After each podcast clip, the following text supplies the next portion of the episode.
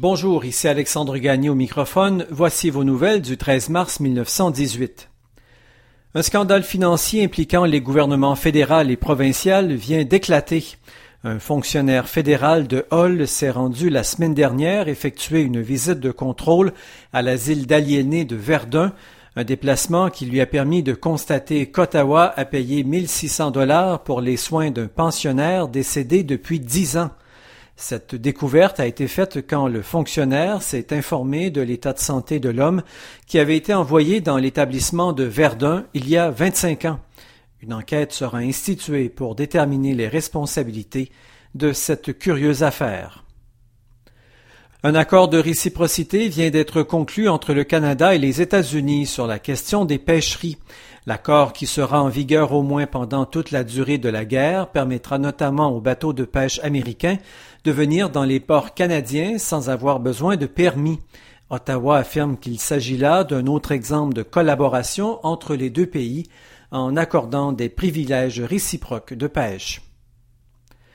Toujours à Ottawa, le gouvernement unioniste a annoncé aujourd'hui la nomination de deux sénateurs pour représenter l'Ontario en remplacement de Sir Mackenzie Bowell, ancien premier ministre canadien, et de Thomas Simpson Sproul, ancien président orateur de la Chambre des communes. Les deux hommes sont décédés l'automne dernier.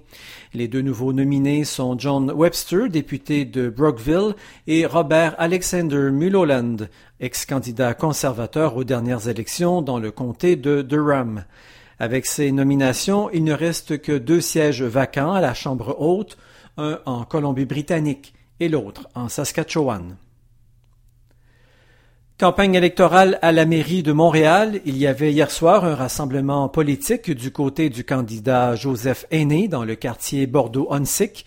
La question de l'ouverture d'un marché public pour desservir la partie nord de la ville a été au cœur de l'échange.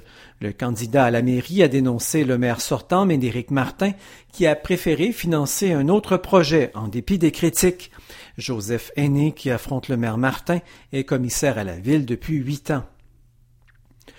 Et de son côté, le maire sortant, Médéric Martin, était lui dans Notre-Dame-de-Grâce où il a accusé son adversaire de dépenser sans mesure pour sa campagne électorale.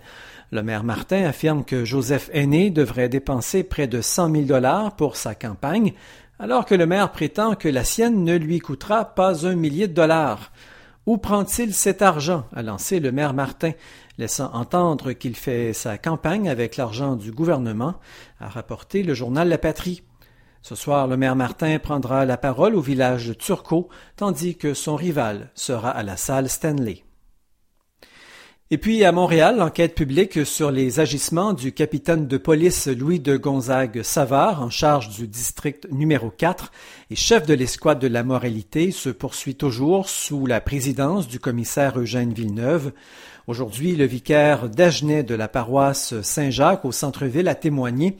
Selon l'abbé d'Agenais, membre actif d'une ligue pour la réforme des mœurs, le capitaine Savard fait peu de cas de la situation dans les maisons de prostitution et ferait preuve de clémence envers les individus qui fréquentent ces endroits. L'enquête publique vise à déterminer si Savard a protégé les maisons de désordre et quels sont ses rapports avec les tenanciers des maisons de jeu et de prostitution de son district. Le capitaine de police est aussi soupçonné d'avoir des problèmes d'alcool au travail. Rappelons que l'affaire a éclaté au début du mois quand la relation amoureuse qu'entretient Savard avec une certaine Emma Boucher, tenancière prospère du centre-ville et connue de la police, a été révélée au grand jour. Drame à Sherbrooke, une fillette de six ans est dans un état critique après avoir été brûlée sur une grande partie de son corps.